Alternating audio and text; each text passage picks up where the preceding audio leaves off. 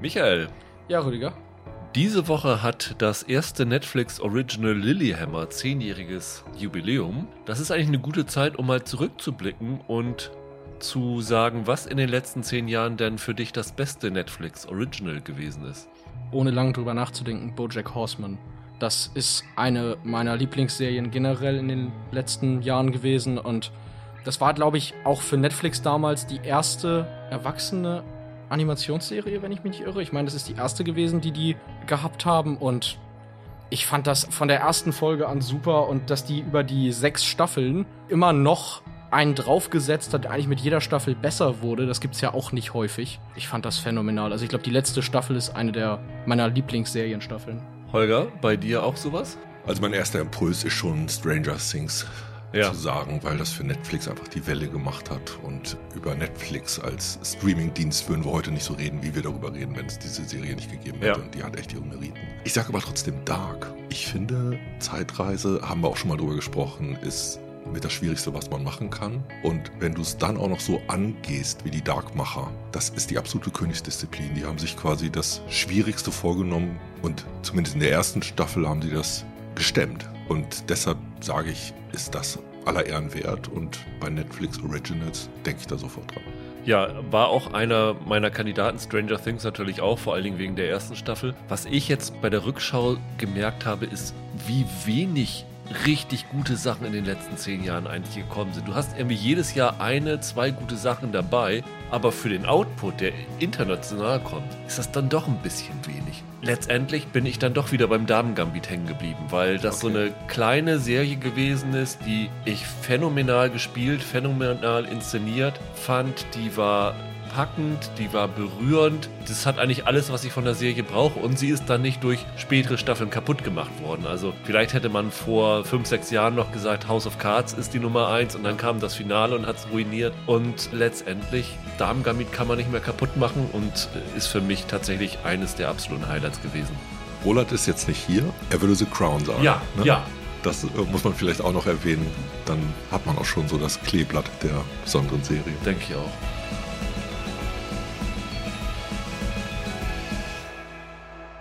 Hallo und herzlich willkommen zu einer neuen Ausgabe von Serienweise. Mein Name ist Rüdiger Meier und ich begrüße ganz herzlich Holger Lübgemann Einen wunderschönen guten Tag. und Michael Hille. Hallo. Ja, heute wieder in der gleichen Konstellation wie letzte Woche, aber heute in einem Raum wieder. Ja. Was vor allen Dingen Holger sehr freut, weil er sich beschwerte, dass die Akustik letzte Woche ein bisschen schwierig gewesen ist bei ihm.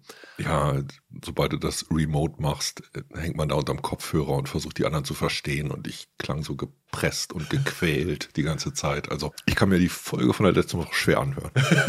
Aber ich hoffe, für euch ist es ein bisschen äh, besser gewesen. Ich fand, für die Umstände hatten wir das ganz gut hingekriegt und heute sollte auch wieder alles in Ordnung sein. Wir haben heute uns vorgenommen, über zwei neue Serien zu sprechen, nämlich zuerst über Inventing Anna, die heute bei Netflix in ihrer Komplettheit startet. Die erste richtige eigene Serie von Shonda Rhimes. Bridgerton hatte sie ja schon gemacht, da war sie aber nur Produzentin. Jetzt ist sie hier tatsächlich Showrunnerin von dieser Serie nach einem wahren Fall. Ebenfalls auf einem wahren Fall basiert unsere zweite Serie Landscapers mit Olivia Colman und äh, David Thewlis, die bei Sky startet oder gestern schon gestartet ist und bei Holger auf seiner ja, Vorfreude-Liste, wie Roland es Ja. immer so schön nennt, war. Genau. Und zum Schluss haben wir gedacht, wir hatten ja versprochen, als wir, ich glaube mit Roland waren wir zusammen, Michael, über Boba Fett gesprochen haben, dass wir zum Abschluss nochmal ein Fazit ziehen werden. Und da Boba Fett ja nun am Mittwoch zu Ende gegangen ist, ist das jetzt eigentlich der ideale Zeitpunkt und das hauen wir dann ans Ende des Podcasts, weil wir da auch dann tatsächlich so ein bisschen Recap-mäßig spoilern werden. Also ihr solltet dafür den Teil schon die Serie komplett gesehen haben. Aber beginnen werden wir mit Inventing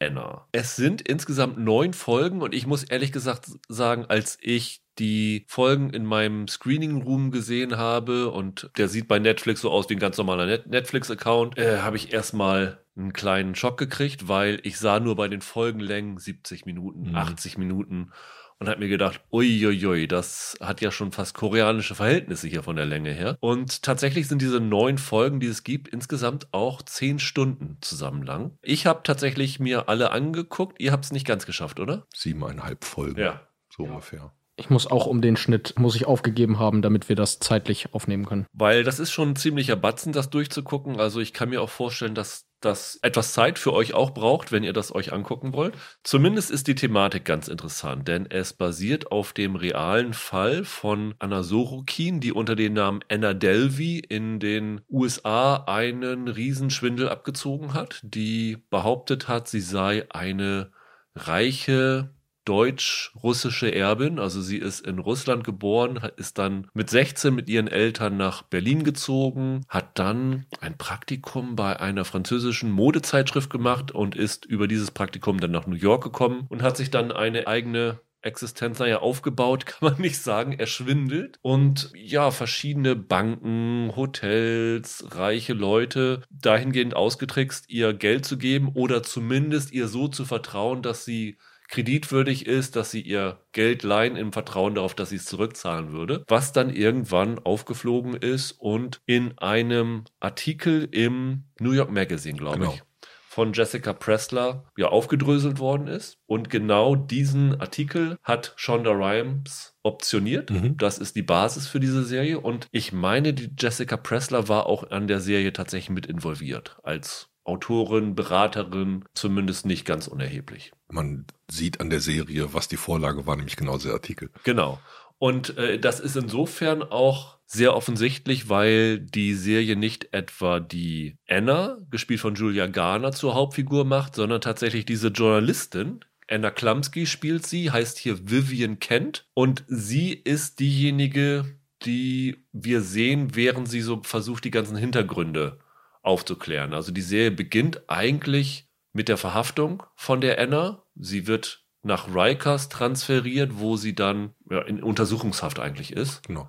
Und daraufhin wird die Vivian auf die Geschichte aufmerksam, fährt dann zu ihr nach Rikers und versucht sie dazu zu bringen, ihr die Geschichte zu erzählen und daraus eine große Geschichte zu machen. Die Vivian hat insofern einen äh, Hintergrund, dass sie zum einen einen Fehler bei einem ihrer letzten journalistischen Artikel gemacht hat, weswegen sie so ein bisschen gerade auf angesägtem Stuhl sitzt, also nicht gerade viel Vertrauen dort hat. Zum anderen ist sie hochschwanger und hat, so hat sie die echte Jessica Pressler das gesagt, quasi eine eingebaute Deadline für diese Geschichte gehabt, nämlich die Geburt ihres äh, Kindes. Und die grobe Struktur ist so ein bisschen, dass wir in jeder Folge jemanden kennenlernen, den sie beschwindelt hat. Also, dass wir immer eine weitere Figur kennenlernen, die ihr verfallen ist, also die ihr geglaubt hat. Also die Journalistin versucht die Geschichte zu durchblicken und aufzudröseln und sucht im Grunde genommen Menschen aus dem Umfeld, die ihr weiterhelfen können.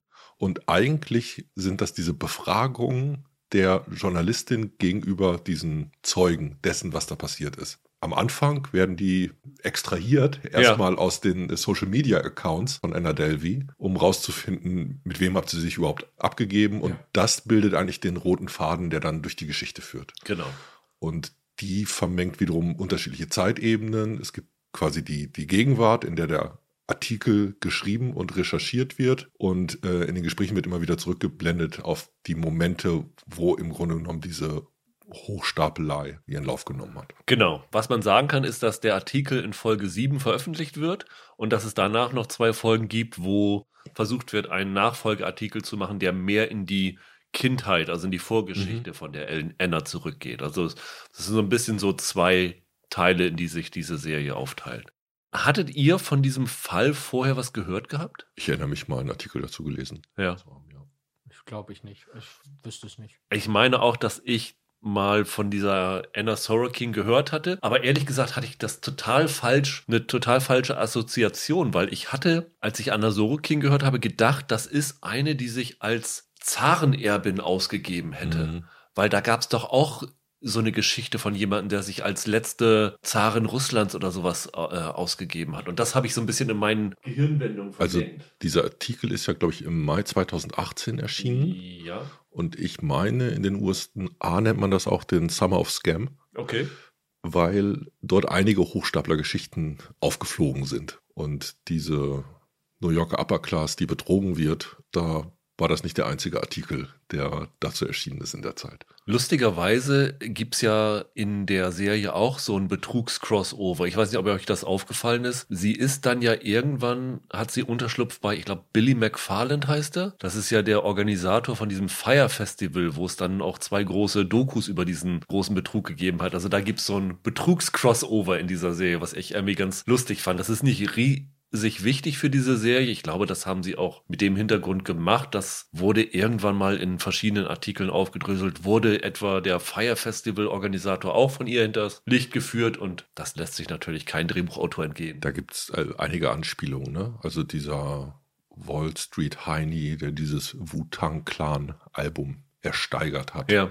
Der tritt zwischendurch auch in der Restaurantszene auf. Ich glaube, in der gleichen Szene äh, sitzt noch irgendwie der Anwalt von Bernie Madoff mit am Tisch. Solche Sachen. Also das sind natürlich Anspielungen, wenn du als Ami diese Namen drauf hast, dann, dann äh, kann man die eher verstehen. Und dieses ganze Umfeld von ihr wird von relativ vielen bekannten Namen verkörpert. Ganz viele, die bei Scandal dabei gewesen sind, was natürlich bei Shonda Rhimes sich ja. ergibt. Also die eine der Betrogenen, Rachel Williams, die auch danach ein Buch darüber geschrieben hat. Ich glaube, My Best Friend Anna hieß das. Wird gespielt von Katie Loves, die in Scandal die Quinn gespielt hat. Und dann gibt es noch so eine Clique von, ja, sind das Rechercheure? Ja, Scriberia. Scriberia nennen sie sich, genau. Also in der Redaktion gibt es einen Tisch ganz am Rande, wo die alten Redakteure zum Sterben äh, deponiert werden. Äh, eigentlich sehr, sehr witzig. Und einer davon ist Lou, der gespielt wird von Jeff Perry, das der mhm. Chief of Staff, glaube ich, bei Scandal gewesen mhm. ist, dieser ganz Intrig Intrigante gewesen. Jennifer Esposito ist noch dabei, Anthony Edwards aus Emergency Room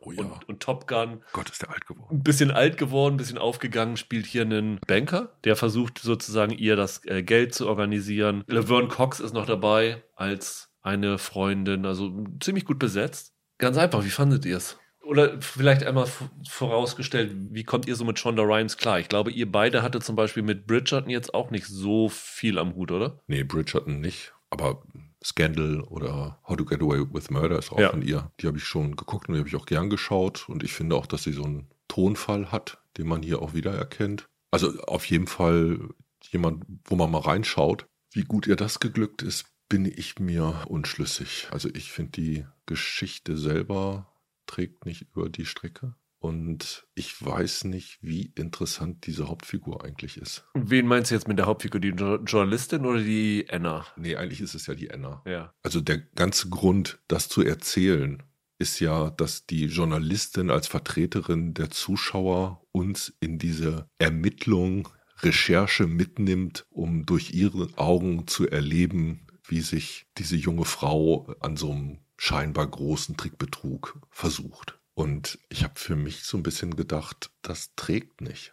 Diese Figur ist für mich nicht faszinierend genug. Und das macht es in der Struktur auch so ein bisschen schwierig. Auch bei der Journalistin. Es gibt viele Fragezeichen, die bei mir bei dieser Serie auftauchen. Unter anderem was den, was den Tonfall angeht. Also wie komödiantisch will die eigentlich sein? Manchmal fühlt es sich so an, als ob das Ganze doch eigentlich so ein Gesellschaftsbild, so ein Blick in diese New Yorker Upper Class sein soll. Und dann gibt's diese Journalistin, wo man der Darstellerin offensichtlich gesagt hat, du spielst in einer Komödie. Und so tritt die die ganze Zeit auf und liegt so ein bisschen daneben zu den Figuren drumherum. Ich fand es hier für mich ein bisschen erstaunlich, weil ich Shonda Rhimes so kennengelernt habe, dass sie es immer schafft, eigentlich von der ersten Sekunde an mich zu faszinieren, mhm. weil entweder die Erzählstruktur so interessant ist, ja. wie bei How to Get Away with Murder, oder das so einen coolen Look hat und so einen Appeal hat, dass man irgendwie total reingezogen wird in das Ganze. Und das fand ich hier ein bisschen erstaunlich, dass diese Serie am Anfang mich gar nicht reingezogen hat, dass sie so ein bisschen spröde gewesen ist. Also es hat gedauert, bis ich ich überhaupt ja. in diese Serie reinkommen konnte. Und das ist, fand ich für Shonda Rhimes sehr Erzählung untypisch. Einfach sehr viel offener. Ja. Ne? Also sonst hast du halt wirklich fast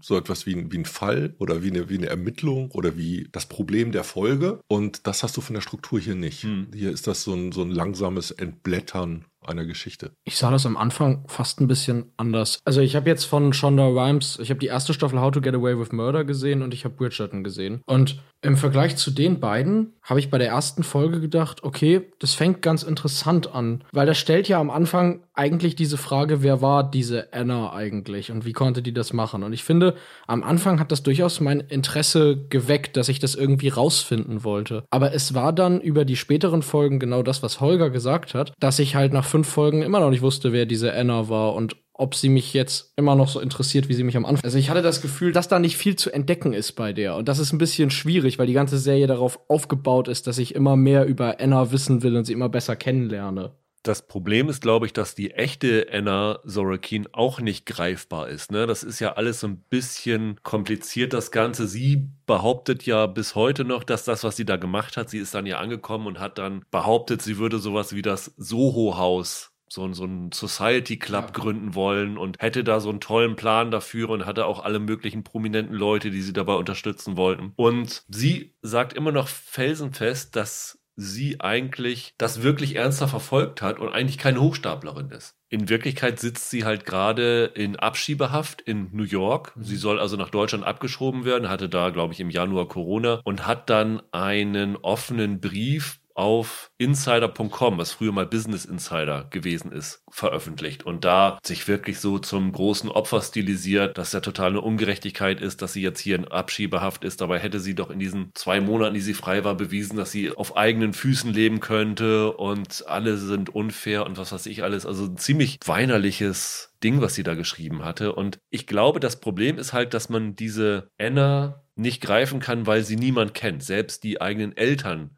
kennen sie nicht so wirklich. Und das ist, glaube ich, auch der Grund, warum dieses Journalismuskonstrukt überhaupt als Erzählstruktur da mhm. reingekommen ist, weil man das über die Anna selber nicht erzählen konnte. Und das ist natürlich ein Problem für eine Serie, wenn die eigentliche Hauptfigur irgendwie nicht greifbar ist. Dann wäre natürlich die Frage an Shonda Rhimes, warum hat sie die Serie gemacht? Ja. Was wollte sie denn erzählen? Ich finde ehrlich gesagt sogar, wenn man dann sagt, okay, wir ersetzen das durch eine andere Hauptfigur, was ja in diesem Fall dann die Journalistin ja. ist, warum ist die dann nicht wenigstens interessant? Also die Schauspielerin gibt sich wirklich Mühe, da irgendwie aus dieser Figur interessante Facetten rauszukitzeln. Aber am Ende ist die das Abziehbild von jeder Karrieretistin, die du je in irgendeinem Stoff gesehen hast. Also ich fand, das war die reinste Klischeefigur leider. Ja, die ist hauptsächlich schwanger. Der Running Gag dieser kompletten Staffel ist letztendlich ihre ja. Schwangerschaft und äh, alle Charakterisierungsszenen dieser Figur hängen irgendwie an der Schwangerschaft oder dem Verleugnen der Schwangerschaft. Das Komische ist ja, dass das ja tatsächlich aus der Realität bedingt ist, weil die Jessica Pressler wirklich selber schwanger war, aber sie schaffen es nicht in der Serie, diesem Umstand etwas abzugewinnen. Also das ist nur so ein bisschen ein weiterer Stolperstein irgendwie, aber es bringt der Geschichte nichts und da hätte man das eigentlich auch weglassen können, auch wenn es dann historisch nicht korrekt ist, aber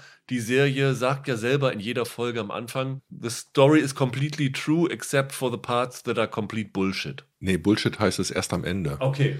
Which are made up. Steht da vorher glaube, erst bei der siebten Folge, wo Bullshit ja. zum ersten Mal auftaucht. Auf jeden Fall äh, sagt sie ja, dass hier mhm. viele Sachen frei erfunden sind. Und äh, warum muss ich dann diese Schwangerschaft einbauen, obwohl es nichts zur Serie beiträgt und eigentlich total störend ist sogar? Letztendlich bleibt die große Frage, was ist das Thema? Und mhm. ich habe da keine gute Antwort drauf. Nee. Und wenn ich die als Zuschauer nicht habe, hat Shonda Rhimes was falsch gemacht. Die hat unterhaltsame Momente.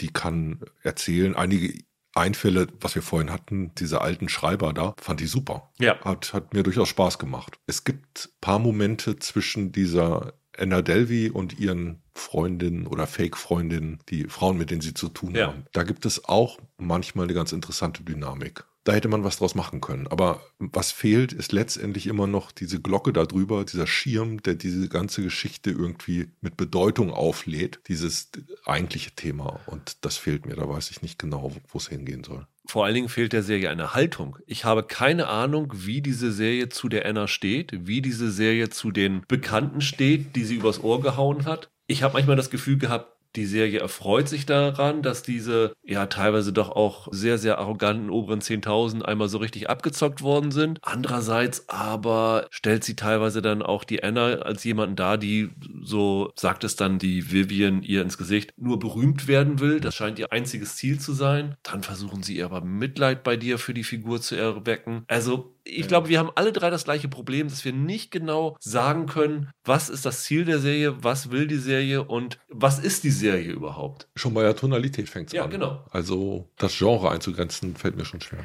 Es ist ja ganz interessant, wie ziellos das eigentlich ist. Erwähnt ja die Serie ziemlich früh selbst. Also es gibt irgendwann eine Szene, in der die Anna gegenüber der Vivian erklärt, ich weiß es nicht mehr genau aus dem Kopf, oder sagt sie irgendwas von wegen, man würde annehmen, dass es so eine Entwicklung gab wie in den Filmen, aber eigentlich war ich immer, wer ich bin. Und wenn deine Figur das am Anfang deiner Geschichte sagt, dann ist das halt ein bisschen ungünstig, weil du willst ja eine Entwicklung sehen bei deinen Charakteren. Ja, aber da glaubst du als Zuschauer ja noch, das ist Teil ihrer Lüge. Ja, du entdeckst ja aber sehr schnell, dass es nicht stimmt. Es gibt eine Faszination von Hochstaplergeschichten. Dass wir diese Serie überhaupt vorgesetzt bekommen haben, hängt genau daran, dass man irgendwie das Gefühl hat, diese Täuschung muss was Interessantes sein. Das Problem ist bloß, von den guten Hochstaplern hört man nie was. Nur von den schlechten hört man was. Das sind nämlich die, die auffliegen. Und in dem Fall wäre sie halt eine schlechte Hochstaplerin. Und das merkt man unter anderem daran, dass da diese Entwicklung nicht da ist. Dass es jetzt irgendwie keine überraschenden Wendungen gibt oder dass sie mit einer besonderen Raffinesse Leute gegeneinander ausspielt oder so. Das höchste der Gefühle ist dann mal eine virtuelle SIM-Karte. Diese Hochstapler-Geschichten haben aber, also ich erinnere an Catch Me If You Can, immer die Position, dass das dann doch irgendwie die Helden für den Zuschauer sind. Ne? Irgendwie selbst die Tom Hanks-Figur in Catch Me If You Can entwickelt dann doch Sympathien für die Leonardo DiCaprio-Figur, den, den Hochstapler hier. Und äh, hier ist es zwar auch so, dass die Journalistin Sympathien dann auch irgendwie für sie entdeckt, teilweise auch, weil sie selber auf ihren Con reinfällt, aber als Zuschauer habe ich irgendwie nie das richtige Gefühl, dass ich die Anna sympathisch finde. Und das ist ein Problem für mich. Das stimmt. Wenn du Catch Me If You Can erwähnst, das wäre bei Inventing Anna auch besser gewesen, weil wenn du schon nicht allzu viel Material hast, auch charakterlich, um da tiefer zu, einzutauchen, dann mach's halt kürzer. Also ich finde, zehn Stunden sind echt viel zu Viel zu viel. happig. Ich weiß nicht, wie lang Catch Me If You Can ist. Zwei Stunden? Ja. Zwei, zwei zehn oder so. Das hätte wahrscheinlich hier auch dicke gelangt, um das wenigstens schnell und temporeich und witzig zu machen. Ich habe noch ein Problem mit der Figur. Ich weiß nicht, ob ihr die Originalfassung gesehen habt Ja. oder die deutsche Synchro. Ich habe beides mal versucht. Die deutsche Synchro gibt, glaube ich, den Versuch auf, lippensynchron zu sein. fand, fand ich verstörend, wie weit die daneben lag. Okay. Aber schwamm drüber. Das Besondere im US-Original ist, dass diese Anna mit einem ziemlich unfassbaren Dialekt spricht. Ja. Die soll halt diese deutsch-russische Herkunft haben und das soll man an der Sprache merken. Es kommt aber hinzu, dass die die ganze Zeit so eine Sprachhaltung hat wie ein genervter Teenager. Also die soll 26 sein. Irgendwann heißt das auch. Als ich 26 war, habe ich nichts gebacken gekriegt, sagt einer der Journalisten und die klaut ein Flugzeug. Was ja auch nicht schlecht ist mit 26. Aber diese Figur, die mir da vorgeführt wird, wirkt die ganze Zeit auf mich wie eine 17-jährige Göre, die ihre Instagram-Reichtumsfantasien in der wirklichen Welt auszuleben versucht. Vielleicht war die so, aber das erklärt nicht, wie andere drumrum auf ihre Betrügerei reinfallen konnten. Also bei Hochstaplern erwartet man ja gleichzeitig, dass die was Einnehmendes haben, was Sympathisches haben, was Überzeugendes, dass das unfassbare Lügner sind, dass die Menschenfänger sind, dass die Leute auf ihre Seite ziehen können. Und alles, was die nach außen sendet, ist im Grunde genommen eine schnell genervte Neureiche. Du hast wahrscheinlich nicht die Anna mal im Original gesehen. Doch, ich habe Interviewauszüge gehabt. Also In diesem ABC-Interview, ne? der kommt schon nicht aus der Luft, dieser, Genau. dieser Sprachgeste. Und sie machen sie da schon in gewisser Art und Weise nach.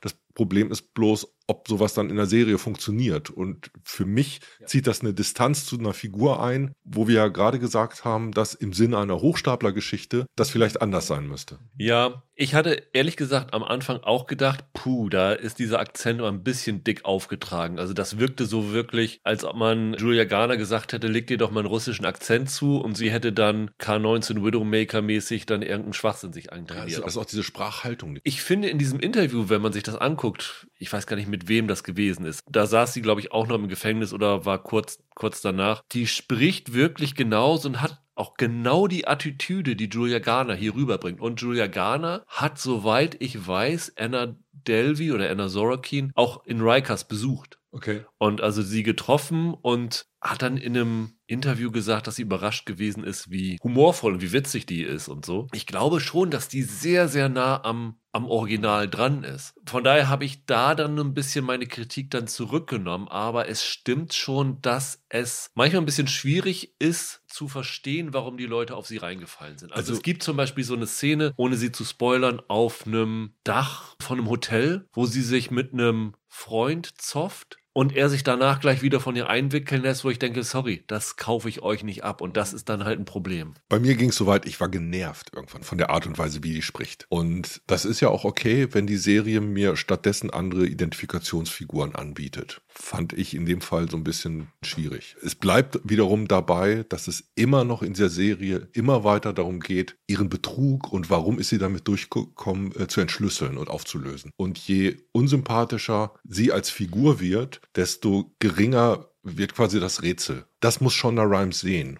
Und da muss sie in irgendeiner Art und Weise mit umgehen. Und dann akribisch bei dieser Haltung zu bleiben, sie im Grunde genommen eins zu eins abzubilden, das führt für die Figur nirgendwo hin.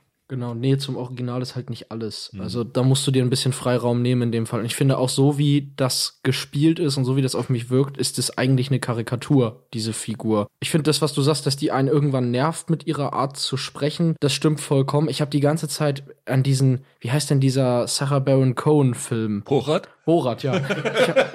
Ich habe hab die ganze Zeit gedacht, die könnte aus irgendeinem Borat-Film darüber spaziert sein. So wirkte die auf mich. Und das ist irgendwie kontraproduktiv für das, was diese Serie will. Also deswegen habe ich es dann auch nicht bis zum Ende geschafft. Da du ja Teile auf Deutsch gesehen hast, Holger, im Deutschen, also ich habe kurz reingeschaltet, bemühen sie sich ja gar nicht, einen Akzent reinzubringen. Sie redet ja dann ganz normal Deutsch. Ist es dann weniger nervig da?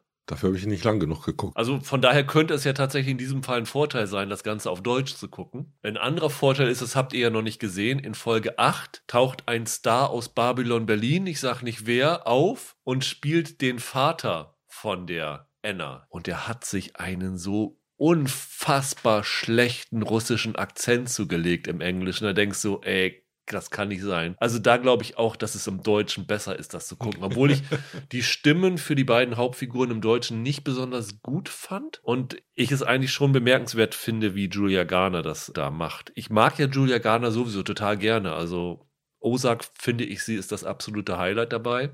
Anna Klamski fand ich in Wieb ziemlich lustig, aber da ist genau, kommt genau das zu tragen, was Michael gesagt hat. Man hat das Gefühl, als ob sie hier gecastet worden ist wegen dieser Rolle in Wieb, wegen diesem komödiantischen und das passt dann auch nicht so ganz zusammen. Wie fandet ihr es sonst schauspielerisch?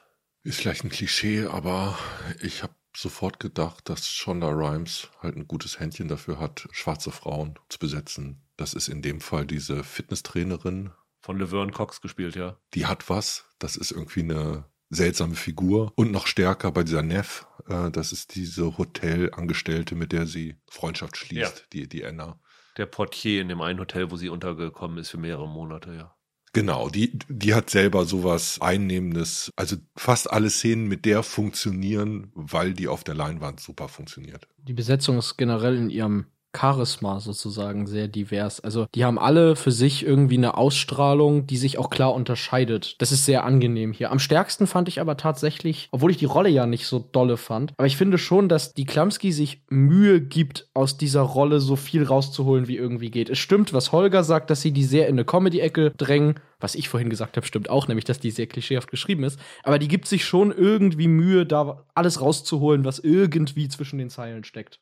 Das fand ich schon in Ordnung. Ich habe mich noch gefreut, Anthony Edwards zu sehen. Also den ja. habe ich schon in Emergency Room geliebt. Der hat hier ein paar schöne kleine Momente. Ja. Also ich glaube, die vor allem mit seiner Ehefrau dann so, ja. Die dritte Folge, da steht er quasi im Mittelpunkt mhm. und da soll so ein bisschen nachvollziehbar gemacht werden, warum der irgendwann ein Okay gegeben hat, was eigentlich gegen so seine Berufsehre stehen müsste, wie sie den so durch Kleinigkeiten charakterisieren. Ja. Das kriegt Edwards ziemlich gut hin. Was ein Problem für mich ist, was auch mit der Länge der Serie zu tun hat, ist, dass ich das Gefühl hatte, dass die Folgen, die einzelnen Folgen mir strukturell zugleich sind. Also es geht immer los, wie finde ich jetzt einen neuen Zugang zu dieser Geschichte, dann kommt eine neue Figur, dann wird genau aufgedröselt, wie diese Figur über den Tisch gezogen ist von der Anna und dann geht's so weiter. Und ich habe dann irgendwann nach Folge 4, 5 gedacht, was gibt mir das jetzt noch, was jetzt dazu kommt. Also irgendwann habe ich gedacht, das habe ich jetzt schon dreimal gesehen. Ich muss jetzt nicht nochmal sehen, wie jemand anders über den Tisch gezogen wurde. Also mir fehlte da ein bisschen die Abwechslung. Es wiederholte sich für mich irgendwie alles. Aber ich finde, das ist Shonda Rhimes, ne? Ich finde, dass die strukturell in ihren Serien immer so kleine Wohlfühlinseln schafft. Also ist Griberia sind wir wieder, ja wo dann einfach in den Dialogen von zwei, drei Figuren kleine Fortschritte äh, aufgedröselt werden.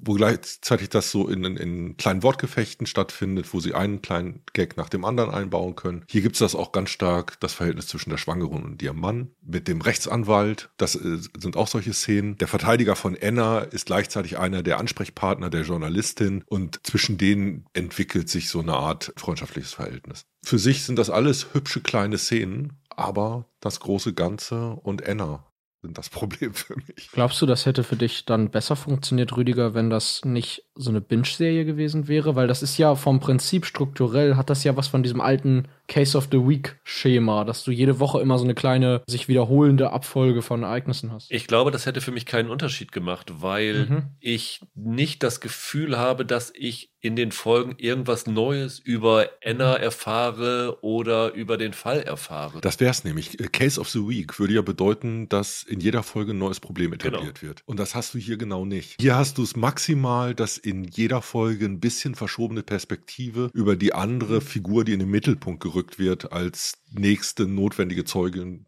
Vielleicht hat Rüdiger vorhin schon recht gehabt, als er halt gesagt hat, du kannst diese reale Figur nicht richtig greifen und dann ist halt die Frage, warum man die Serie macht. Also das ist vielleicht wirklich einfach der. Weil das am Anfang, glaube ich, vielleicht wirklich so aussah, als ob da wie so ein kleiner Krimi-Plot drin steckte. Ja. Und dann ist da aber kein Krimi-Plot, weil ja. alles, was passiert ist, einfach nur, dass eine junge Frau ihre Kreditkarte nicht rausrückt. Ich habe ja noch einen anderen Verdacht. Die Serie ist so ein bisschen wie man im Englischen sagt, Catnip für Autoren. Eine Journalistin, die sich in einen Fall rein recherchiert und einen Skandal oder was weiß ich immer aufdeckt. Das ist immer so ein Ding, das finden Autoren super cool, weil sie sich selber auch in so einer Rolle wiederentdecken. Und Kritiker finden es normalerweise auch cool, weil alle Journalisten, egal ob es TV-Kritiker sind oder nicht, sich auch so ein bisschen sehen so, guck mal, das ist eine von uns und was wir als Journalisten alles können. Das war schon deine Faking-Hitler-These, da hast ja. du das auch schon gesagt. ja. Aber die Serie mochten wir da auch schon nicht. Genau. Also irgendwie scheint es ja nicht ganz zu funktionieren. Es haut irgendwie nicht so ganz hin mit der Serie, muss ich sagen. Also ich habe mir da wirklich mehr von versprochen, weil ich finde den Fall eigentlich dann doch interessant von den Eckpunkten, die man kennt. Ich finde Shonda Rhyme interessant. Ich finde Julia Garner eigentlich super, aber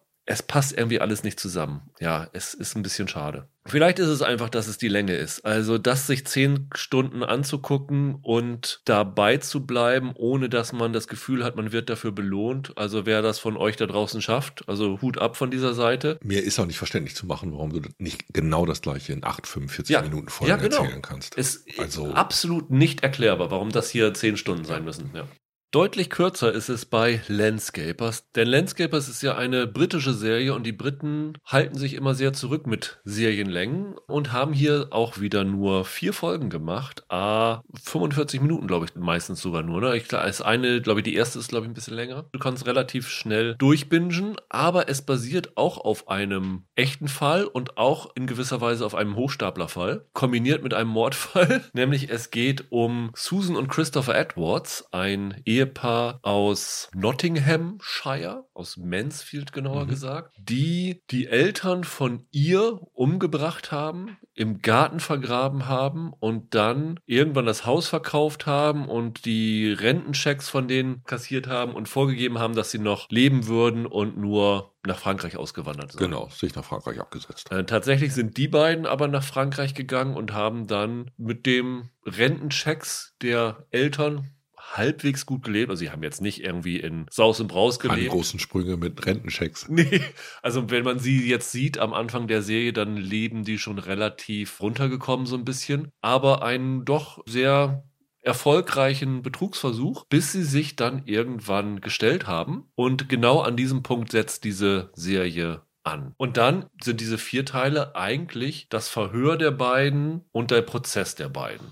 Du hattest die Serie ja drauf auf deiner Liste, unter anderem auch, weil sie von Will Sharp Genau. inszeniert ist, ne? Ja, den habe ich als Darsteller bei Pflicht Schande entdeckt. Auch eine britisch-japanische Netflix-Serie und fand ihn da ganz großartig und der hat sich mittlerweile halt seine Meriten auch als Regisseur verdient. Ich glaube, er hat jetzt zwei Spielfilme, einen auch mit Olivia Colman, die hier die weibliche Hauptrolle spielt, bei denen er Regie geführt hat, die in England eine kleine Welle gemacht haben, wo er auch schon Preise für eingeheimst hat. Ja, der ist als Ersatzregisseur quasi zu dem Projekt gekommen. Alexander Payne war mal im Gespräch. Hatten wir auch schon in der Ankündigung gesagt. Wegen, wegen Corona oder wegen Terminschwierigkeiten ist das geplatzt. Und dann ist beim Brainstorming wohl der Name Will Sharp gefallen. Relativ jung. 35 ist er, glaube ich.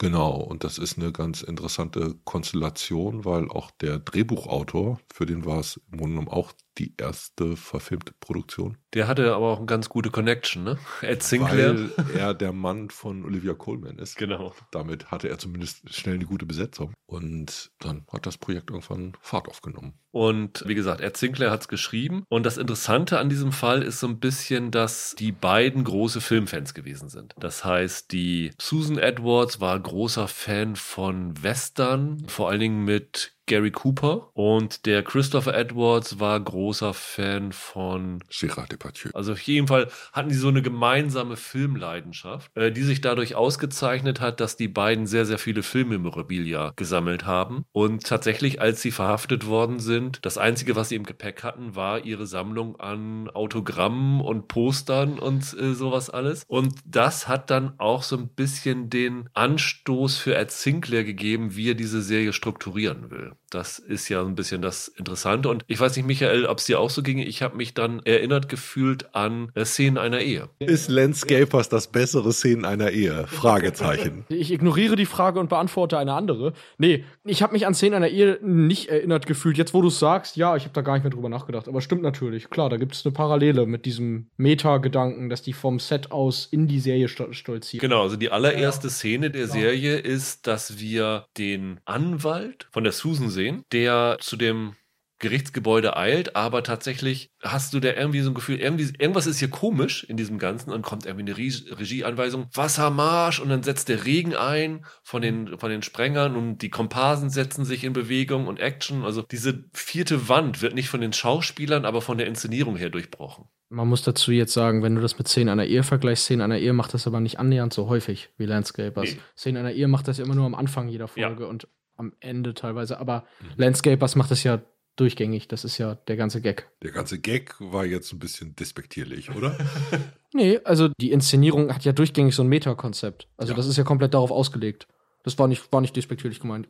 ganz klar gesagt, sie laufen zwischendurch mal in einer Folge zwischen den Sets hin und her Ja, und du genau. siehst die Leute in den Kulissen arbeiten. Aber das Besondere ist halt, dass diese Serie sehr viel in Rückblenden erzählt wird. Das heißt, in den Verhören und in dem Prozess erfahren wir Dinge aus der Vergangenheit dieser Figuren und diese Dinge werden dann in verschiedenen Filmstilen inszeniert. Also verschiedene Sachen werden als Western inszeniert, als Nouvelle Vague inszeniert, als farblich verfremdete Sachen, also teilweise Experimentierkino im Grunde genommen. Ja, das ist eine Ebene, eine Inszenierungsebene. Und die ist ungewöhnlich und deshalb auch auffällig. Ich glaube, der reine Anteil ist aber gar nicht so groß. Gegen Ende, in der letzten Folge, da wird, wird das ziemlich dick ausgemalt. Da befinden wir uns dann irgendwann plötzlich wirklich in einer Art Western-Szenerie. Und ansonsten gibt es oft so kleine Momente, wo aus der Haupthandlung, aus der Haupterzählebene in diese Inszenierung übergeblendet wird. Das hat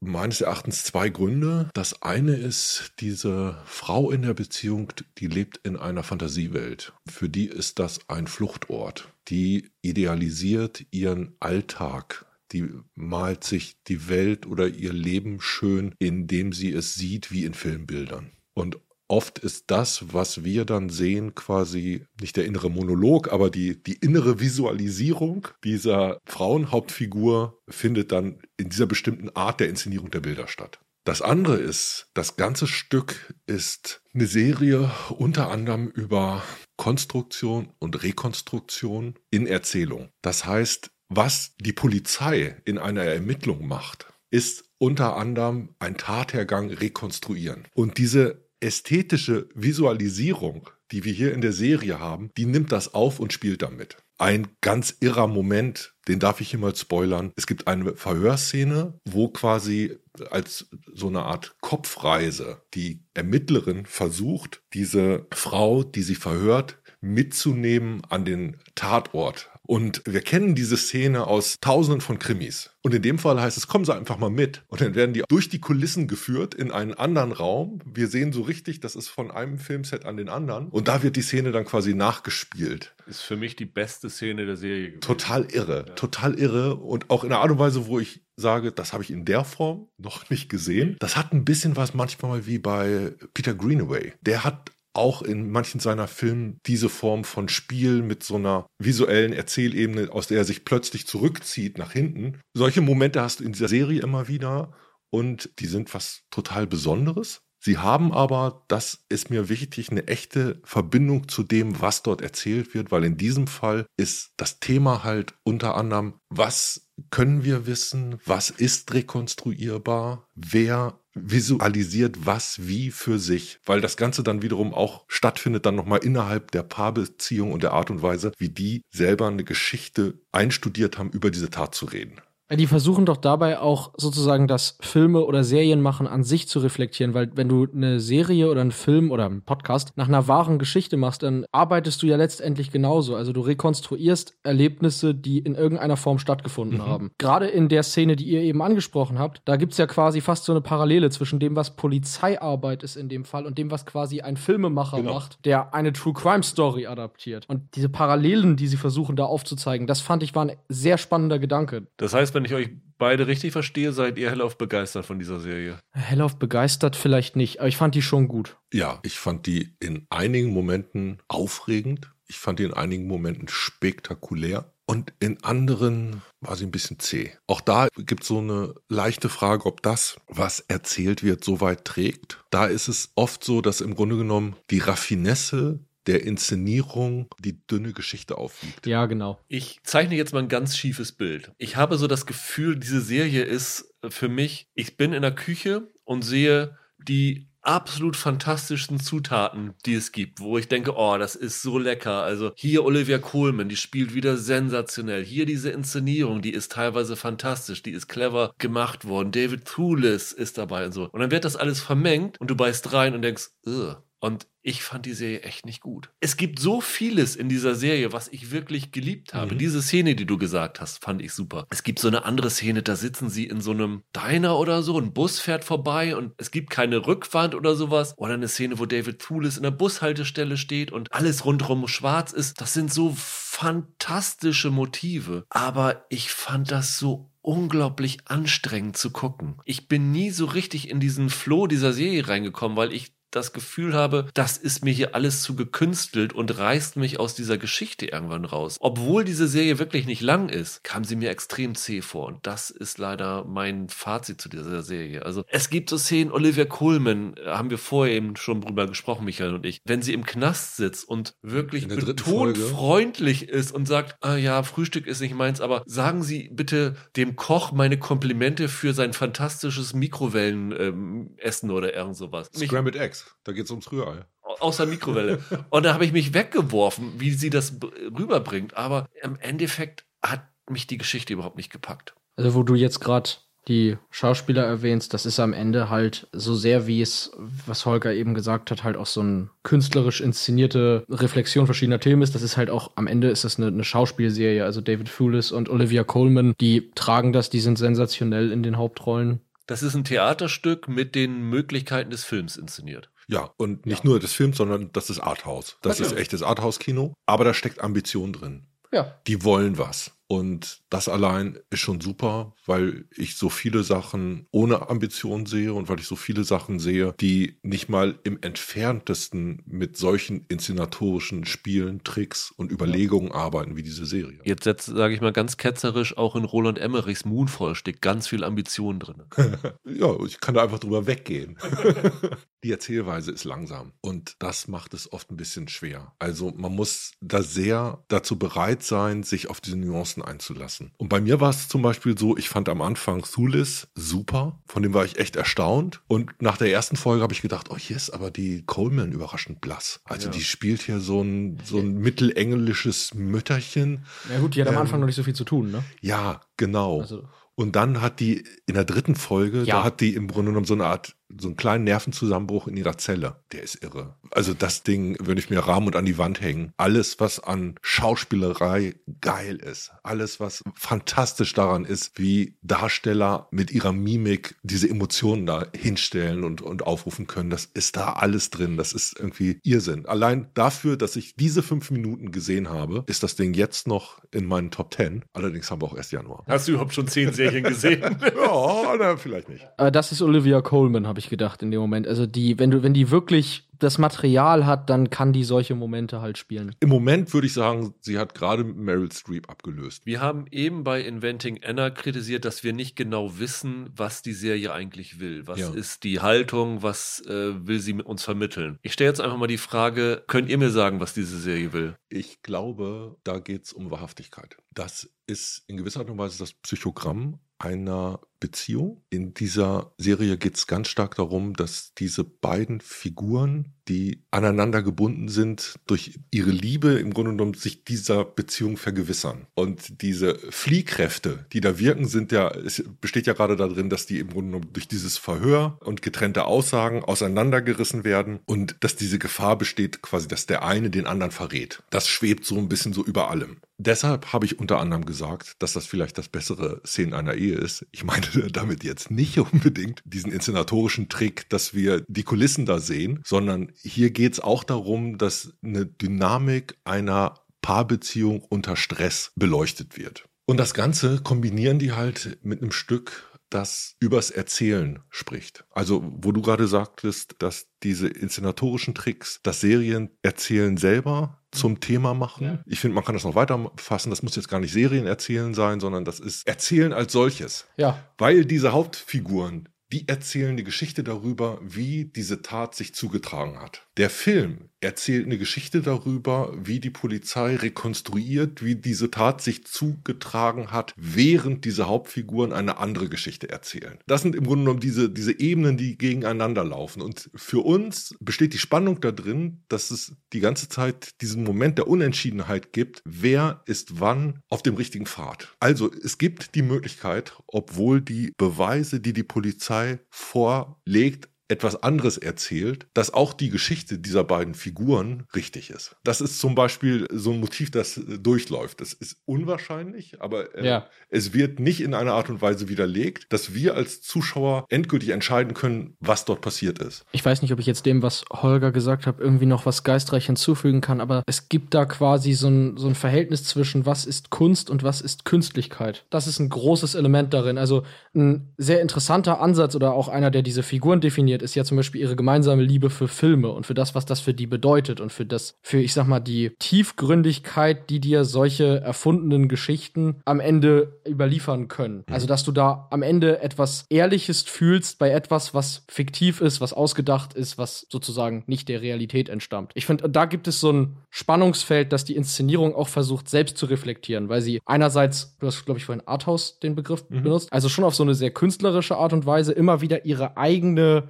Künstlichkeit betont, eben wenn die aus einem Set herausbrechen, wenn die zeigen, guck mal, das ist nur eine Serie. Das ist noch so ein Spannfeld, was die Serie für mich extrem aufregend gemacht das hat. Das sagt die Coleman-Figur irgendwann selber. Die wird irgendwann von der Polizistin quasi auf die Widersprüchlichkeit ihrer Geschichten hingewiesen und die sagt dann im Grunde genommen, sie können noch so sehr versuchen, das für mich zu widerlegen. Das ist für mich die wirkliche Welt. Genau. Fand ich total toll. Meine Frage hat ja einen Hintergrund und zwar Ed Sinclair habe ich ein Interview mitgelesen. Okay. Und er hat gesagt, er hat mit der echten Susan Edwards und dem echten Christopher Edwards. Die sitzen, glaube ich, beide immer noch im Gefängnis, mhm. aber in verschiedenen Gefängnissen, sich per Brief ausgetauscht. Mhm. Und er hat gesagt, er hält die beiden für schuldig. Also er hat da keinen Zweifel dran, dass sie das getan haben. Er wollte aber hinzufügen, dass es, naja, mildernde Umstände vielleicht nicht, aber dass es in der Vergangenheit von der Susan etwas vorgefallen ist, was für ihn in der Berichterstattung über diesen Fall unter den Tisch ja. gefallen ist. Und ja. das wollte er so ein bisschen hier einarbeiten, dass das, was sie gemacht haben, aus der Vergangenheit dieser Figur begründet Wir müssen ist. jetzt nebulös bleiben, ja. weil das ein echter Spoiler wäre, aber zum Beispiel die Unentschiedenheit des Zuschauers gegenüber diesem geäußerten Fakt, der hält das Ganze in der Waage. Das hätte ich eigentlich vorhin direkt drauf kommen müssen, weil das unterstreicht im Grunde genommen meinen Punkt, dass das für den Zuschauer eine Haltung ermöglicht. Ob du es glaubst oder nicht, was sie erzählt. Ob, ja, ja, genau. Genau. Und das Ganze hat wirklich starke unterschiedliche Folgen für die Beurteilung dieses Falls, ob wir es glauben oder nicht. Und wenn das zum Beispiel sein Erzählinteresse war, uns darauf zu stoßen und das dann nochmal in Verbindung mit einer Inszenierung, die stark damit spielt, was im Grunde genommen subjektive oder objektive Wahrheit sein kann, mhm. was im Grunde genommen gemacht oder geglaubt ist. Ja. Eines der absurdesten Details dieses Falls ist ja, dass die beiden eine vermeintliche Brieffreundschaft mit Gérard Depardieu gepflegt haben. Ja. Nun ist Herr Depardieu ja aktuell sowieso auch nicht, äh, auch eigentlich eine Persona non grata. Aber so ein bisschen hätte man sich schon gewünscht, dass die Briefe von ihm vorgelesen werden, oder? Ja, das wäre vielleicht was gewesen. Schönes Detail. Das Haus, wo im Garten dieses Rentnerpaar verscharrt ja. wurde, hat einen neuen Mieter und dieser Mieter ist der Sänger der Sleaford Mods, beste britische Elektropunk-Band der Gegenwart. Also wer Interesse daran hat, den mal nicht schreiend auf einer Bühne zu sehen, sondern in einem reinen Haus, unbedingt einschalten. Das ist ja sowieso ganz lustig. Im Abspann der Folgen werden ja immer Ausschnitte aus Nachrichtensendungen mhm. oder Dokumentarfilmen gezeigt, ne, wo man dann die echten sieht und das, glaube ich, erzählt bekommt, was die Serie vielleicht nicht unbedingt äh, erzählt bekommt. Also da auf jeden Fall beim Abspann dranbleiben bleiben. Das ist, glaube ich, ganz interessant, da sich das anzugucken. Also für mich ist es wiederum, die hat ihre Längen, das ist eine Geschmacksrichtung, die echt nicht alle Leute mögen. Und viele werden das vielleicht auch so im Angang verkopft finden. Aber wenn man Interesse an Schauspieler hat, wenn man Interesse an Bildern hat, ich finde auch, wenn man Interesse an England hat, ich finde, dass das eine Serie ist, die viel über England erzählt. Das ist so ein britisches Kleinbürgerpaar, wie ich sie in der Form lange nicht mehr irgendwo so gezeichnet gesehen habe. Und was Sulis da spielt, das ist eine total interessante Figur. Auch irgendwie in der Widersprüchlichkeit, aber auch in, in den Stärken. Ich bin sehr froh, das gesehen zu haben. Ich hatte echt kleine Fragezeichen, nachdem du erste Kritik geäußert hattest. Ich war sehr froh, dass es meine Erwartungen dann doch getroffen hat. Und das Ding ist nicht fehlerlos, überhaupt nicht. Da kann man viele Kleinigkeiten noch dran finden und, und aussetzen. Und ich finde, man merkt auch, dass es noch ein bisschen ein junger, ungeübter Regisseur ist. Aber ich war zufrieden. Da schließe ich mich für mein Fazit an. Ich fand es auch richtig gut. Ich habe äh, mich sehr gefreut. Der beste Begriff vorhin war, dass es ambitioniert ist. Ich fand auch, dass da wirklich viel versucht wurde. Das fand ich cool. Ich, äh, Coleman und Foolis waren super. Ich habe am Ende mir aber, wie bei Inventing Anna übrigens, gewünscht, sie hätten es vielleicht als Film machen sollen. Also vielleicht wirklich eine halbe, dreiviertel Stunde weniger und dann als kompakten Zweistünder. Ich glaube, das hätte geholfen, um das Ding noch besser zu machen, noch knackiger zu machen. Das Pacing ist nicht ganz rund, aber ich bin trotzdem sehr zufrieden. Eine Sache muss ich noch fragen, wie fandet ihr die Polizisten?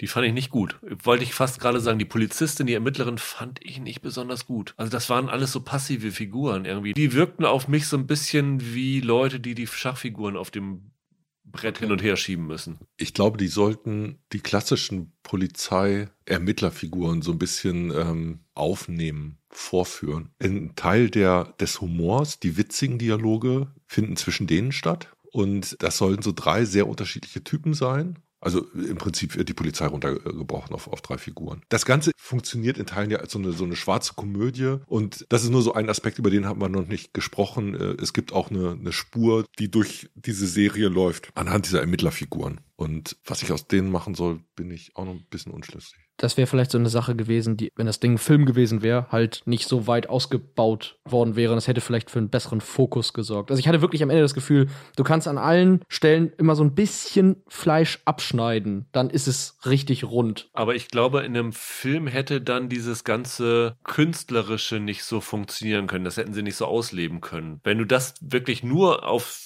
zwei Stunden gequetscht gehabt hättest, wäre, glaube ich, was verloren gegangen. Kann ich mir irgendwie nicht vorstellen. Also das ist tatsächlich ein Fall, wo ich dir zustimme. Ja, es hatte Längen für mich auch, aber ich glaube, wenn man das zu einem Film gemacht hätte, hätte sie, hätten sich da wieder ganz andere Probleme ergeben. Mhm. Das dachten die, glaube ich, auch. Ja. Ich habe mit Zulis und, und Coleman ein Interview gehört und die haben gesagt, das war am Set eine super Erfahrung, was unter anderem daran lag, dass das Art Department so viel Spaß hatte wohl wie noch nie. Also auch Fris Frisuren oder so, ne? Die, Mhm. es gibt dann, wie gesagt, immer diese unterschiedlichen Stile. Irgendwann wird so in die Nacht, in die Schwärze so eine Bar, die zu drei Seiten offen Genau, das, ist, gebaut. Das war das, was ich meinte vorhin. Und sowas haben die, haben die ja mit öfter. Und einmal gibt's in einem Raum einen Wald und die haben halt gesagt, irgendwie, also Tobt euch aus. tobt euch aus und die ganzen Beteiligten haben sich wie blöde gefreut und die seien so ein bisschen mit dem Gefühl dabei gewesen, das ist so eine Gelegenheit, die kriegst du nur einmal. In der Regel wird von denen das halt nicht verlangt oder auch, keine Ahnung, das Hair Department, die haben dafür zu sorgen, dass alle den gleichen Haarschnitt haben, aber jetzt in dem Fall haben sie mit irgendwelchen Wechselperücken gearbeitet, weil zwischen den Szenen am Ende wird sogar eine abgenommen. Kannst mal alles rausholen, was in dir Ja, steckt, genau. quasi, ne? Ja. Genau. Tobt euch aus war, glaube ich, auch die Ansage an die Macher von The Book of Boba Fett. Oh. Recap.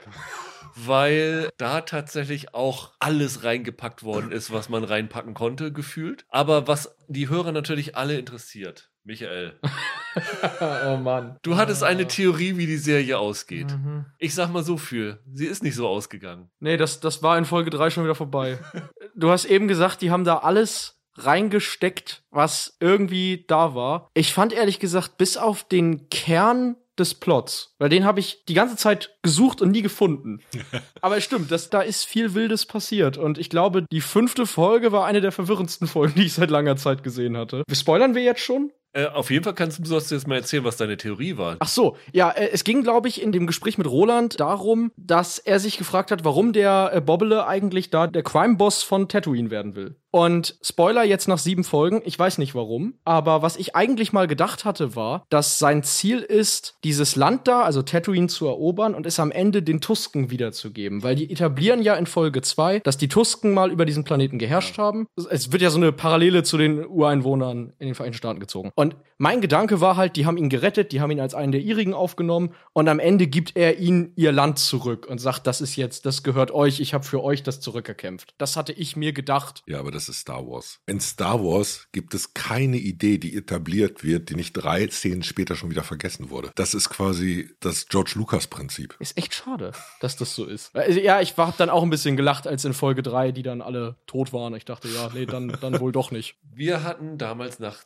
zwei Folgen Ja. haben wir das aufgenommen. Richtig. Wir waren ja ein bisschen gespalten. Also ich hatte damals das Gefühl, dass ich die erste Folge ziemlich lahm fand und dann fand ich die zweite Folge ziemlich genial. Das war die Folge mit dem Zugüberfall und hatte dann mich darauf gefreut, wie es weitergeht. Und dann haben wir jetzt hier im Podcast nicht mehr drüber geredet, weil die dritte Folge war Tatooine Graffiti. Das war mit den Mods, mit ihren bunten Oh Gott, ja. Mofas und das war ein Desaster. Das waren die Power Rangers aus der Wüste. Ganz, ganz schlimm. ich, ich habe mich da echt beim Gucken bisschen geärgert, weil ich weiß noch, im Podcast kam ich so positiv rüber, als so der, der immer Mandalorian ein bisschen kritisch gegenübersteht. Habe ich noch gesagt, Mensch, ich fand das richtig gut. Dann habe ich die dritte Folge gesehen und gedacht, verdammte Axt, zu früh gefreut. Das war echt doof. Sind wir jetzt schon direkt beim Fazit, oder? Nein, nein, nein, ich meine nur die dritte Folge. Ich meine wirklich nur die dritte Folge. Aber da gab es dann diese Verfolgungsjagd mit diesen Power Rangers Mofas, wo ich dachte, ey, ich weiß ja nicht, was auf eurem Tempolimit steht, aber ich hätte euch zu Fuß eingeholt. So langsam sah das aus. Das, das war der krasse Gegensatz zu dieser zweiten actionreiche Zugüberfall-Folge, wo wirklich der Zug immer mit Vollspeed war und sie darauf gesprungen sind. Und dann kommt da dieser äh, Domo da an und die anderen mit ihren Mopeds da hinterher. Das war wirklich lächerlich. Das, das Beste an dieser ganzen Szene war, der Typ haut da ab und Boba Fett steht da mit seinem Jetpack und sagt zu den Teenies, verfolgt den mal. Ja. Und dann steigen die da auf, fahren da so mit ihren Oma-Rollern hinterher, haben den eingeholt und dann kommt Boba Fett mit seinem Jetpack angeflogen. Du dachtest ja, schön, dass die auch mal was gemacht haben, aber ich glaube, den hätte, die hätte er auch selber eingeholt. Man muss seine Leute auch einbinden. Ja, die müssen sich ja auch gebraucht fühlen. Ja, genau.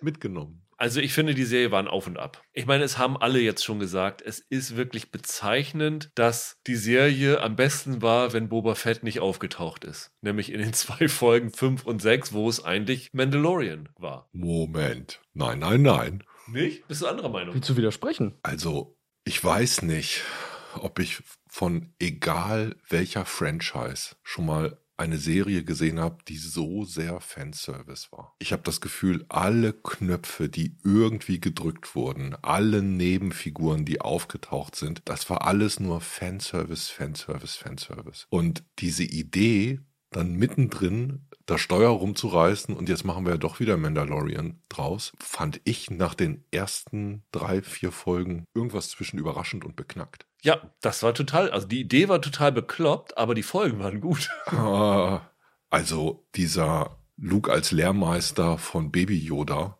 dieses Ding, das war totaler Müll. Wirklich, ich habe das gesehen und habe gedacht, ey, was ist das für ein Dreck? Jetzt brauche ich nur noch Padme und diesen Schauspielerdarsteller äh, auf, auf ihrem komischen Balkon in den Prequels mit ihren Pappdialogen. Das ist für mich echt so Talsohle von Star Wars, was sie da wieder vorgekramt haben. Die Folge davor, das war, also die fünfte war doch die erste, in der Mando Genau. auftaucht Ja. und dann da äh, hier Über sein, diese Station da hinkt. ja, ja, sein Speer da einschmilzt. Da war er doch auf dieser Halo-Station. Das sah aus wie bei Halo. Hab Genau. Ich gedacht, cool, gleich schon Werbung für die Halo-Serie. Die Folge fand ich tatsächlich auch ganz gut und ich weiß noch, nach, ich habe fünf Minuten geguckt und bin schnell rüber in mein einschlägiges Social Media Forum, weil ich fragen wollte, ob die versehentlich die erste Folge aus der dritten Staffel Mandalorian hochgeladen haben. Und äh, ich dachte, was ist denn, nun los? Das große Problem an dieser ganzen Staffel, warum auch die Mando-Folgen eigentlich keinen Bezug zu irgendwas hatten, war, weil ich, als dann Mando auftauchte, auch schnell vergessen hatte, worum es in Boba Fett eigentlich ging. Und ich muss echt sagen, nach diesen sieben Folgen, ich glaube, die Handlung, die sie da am Ende erzählt haben in der Gegenwart, Das ist eine Folge, maximal eine Folge ergibt das. das kann ich dir auf den Bierdeckel schreiben, Ja. was sie erzählt haben. Es ist total lächerlich. Der Bobbele will dort der Herrscher sein. In jeder Folge setzen sie ihm irgendeinen anderen Gegner vor. Der vierte bleibt dann am Ende kleben und dann schießt er am Ende ein paar Leute tot. Das war's. Da ist überhaupt nichts passiert in der Serie. Nee. Das ist wirklich erschreckend, wie wenig die erzählt haben. Er hat zwei Monster geritten. Also a- am Ende den, den Rancor und was war das? Ach so, ach so, Godzilla am Anfang, genau, richtig. Also für mich fühlte sich das so an, als ob die wirklich eine Boba Fett-Serie am Anfang machen wollten und dann zwischendurch kalte Füße gekriegt haben und gesagt haben, das wird kein Schwein gucken wollen. Ich habe eher das Gefühl gehabt, dass das eine fixe Idee gewesen ist am Ende von Mandalorian, dass sie da so einen, so einen Gag reinbringen wollen und dann gesagt haben, oh, lass uns doch eine Boba Fett-Serie machen. Und als sie das angekündigt haben, haben sie festgestellt, Mist, wir haben eigentlich zu dieser Figur nichts zu erzählen. Wie füllen wir denn jetzt diese sieben Folgen? Und wer spielt den eigentlich? Ja, es ist wirklich absurd. Die Handlung in der, ich nenne es jetzt mal Gegenwart, ist eine Folge. Von der Dauer kannst du das unterbringen. Du hast die Vorgeschichte von Boba Fett, das sind vielleicht zwei, drei Folgen, aber mehr ist in dieser Serie einfach nicht drin. Es passiert nichts. Ja, aber selbst wenn diese Gegenwartshandlung nur in 50 Minuten erzählt wird, ich verstehe die gar nicht. Also der, der geht da hin und schießt den, den Typ von Jabba ab und sagt, hier will ich jetzt herrschen. Und ich weiß nach sieben Folgen nicht warum. Was interessiert den daran? Der war immer ein Kopfgeldjäger. Jetzt will der da auf seinem Thron sitzen und was eigentlich? Ich erfahre ja nicht mal, was sein Crime-Syndikat, das er von Jabba übernimmt, was machen die eigentlich? Und- und die dann- schmuggeln Gewürze, ja. Und Als Kopfgeldjäger wirst du von scheiß Landwürmern gefressen Ja. und auch da hat er keinen Bock mehr drauf. Das reicht doch. Ja, Nee, aber, das- er, aber, das er sagt, nicht. aber im Grunde genommen sagt er ja am Ende, ja, nee, das ist nichts für uns hier. Und äh, es wird mehr oder weniger suggeriert, als dass sie das jetzt an die Mofa-Gang und Black Chrysanthon, oder Ja, wie ich ihn, ich habe ihn getauft, Newbucker. ja, Der Wookie Grimm da, ja, okay. Ich musste am meisten lachen in der dritten oder vierten Folge. Da liegt Bobbele in seinem, in seinem Bagdad-Tank und, und heilt sich. Und dann taucht hier New Bucker auf und will ihm ans Leder. Und dann machen die alle so ein überraschtes Gesicht. Oh, was macht der denn hier? Und kl- verkloppen sich mit dem. Und ich dachte mir, ja, Boba, was hast du denn erwartet? Du bist da jetzt der neue Crime-Boss, legst dich da mit zig Gangstern an, sitzt in deinem Palast mit drei Leuten, zwei Teenies und Fennec und denkst dir, ja, wird schon keiner kommen. Das ist einer der blödesten Gangsterbosse ever, der Typ. Alle Gangsterbosse sind blöde in allen Filmen immer. Der hat ja nix. Der will am Ende Krieg führen mit vier Leuten gegen ein Syndikat aus über 100 Leuten. Und das Schlimmste ist, dass das funktioniert. Also, dass der damit durchkommt. Ja, aber weißt du, nee, weißt du, was das wirklich das Schlimmste ist? Dass ich diese Serie rational so schwach finde in so vielen Punkten, Ja. aber emotional das viel, viel lieber geguckt habe als Inventing Anna oder Landscapers. Ich habe da viel mehr Spaß dran gehabt und ich, ich bin da wirklich gerne 45 bis 60 Minuten jede Woche da gewesen, auch wenn da Folgen wirklicher Blödsinn sind und wenn ich dir jetzt wirklich die Serie hier komplett auseinandernehmen kann. Es funktioniert teilweise dann doch, also dieser Fanservice funktioniert halt schon, das ist das Problem. Ja, keine Frage. Es gab immer wieder schöne Momente. Also ich habe den Kram zusammen mit meinem 13-jährigen Sohn geguckt, der noch ganz naiv davor sitzen kann und einfach mitfiebern. Und der freut sich über Sachen, die mir gar nicht auffallen. wer welche Waffen benutzt, zum Ja. Beispiel. Oder er kennt dann Figuren wieder, Cat Bane, meinst du? ja, muss ich Den zum Beispiel sagen. Den haben sie eigentlich auch aus den Animationsserien. Ja. Äh, ne? Das meinte ich auch wiederum mit Fanservice. Ne? Also Aber das ist halt einfach auch eine coole Figur. Ne? Also es ist ja, abgesehen vom Fanservice, fand ich das eine geile Figur, dass er da aufgetaucht ist. Das wundert mich jetzt. Ich hätte tatsächlich geschworen, dass das Fanservice ist, der bei den meisten Leuten nicht funktioniert, weil sie den nicht kennen. Weil das Problem bei dem Cat Bane für mich jetzt in, in Boba Fett war, die führen den halt in der vorletzten Folge in einer Szene ein. Dann hat er ein kurzes Duell im Finale mit Boba und da sagt er auf einmal so Sachen wie, hey, ich kenne dich ja noch von damals, als du ein kleiner Racker warst. Und er sagt, ja, damals habe ich mich ja mit Papi zusammen trainiert und so. Und dann ist er quasi tot. Da habe ich mich tatsächlich gefragt, wenn jetzt jemand die Figur überhaupt nicht kennt, der kommt doch komplett aus dem Nichts. Das ist irgendein Dude, der auf einmal behauptet, ey Boba, ich kenne dich doch von früher und tot ist er. Ja, aber es ist eine coole Figur. ganz ehrlich, das ist auch nicht anders als ich bin dein Vater. Also das ist halt Star Wars. ja aber, aber Dieses äh, was aus dem Hut zaubern und äh, und äh, es führt nirgendwo hin. Das hätte für mich, also ich habe es nicht für mich als Fanservice wahrgenommen, weil ich diese Figur aus den Animationssachen Mhm. nicht kannte. Ich habe den Typen gesehen und dachte, das ist eine geile, geile Figur, so ein Western-Android, ich- finde ich super. Und auch dann, dass Timothy Olyphant da wieder auftaucht, habe ich mich drüber gefreut. Der, der ist einfach geil in der Rolle. Und dieser böse Wookie da, der hat durchaus das Zeug, ikonisch zu werden. Ja. Wenn du mich fragst, die werden mit dem Klammerbeutel gepudert, wenn sie den nicht wieder auftreten lassen. Ich weiß nicht, ob der schon mal irgendwo aufgetaucht ist. in Comics, ja. Und ich glaube in Videospielen auch.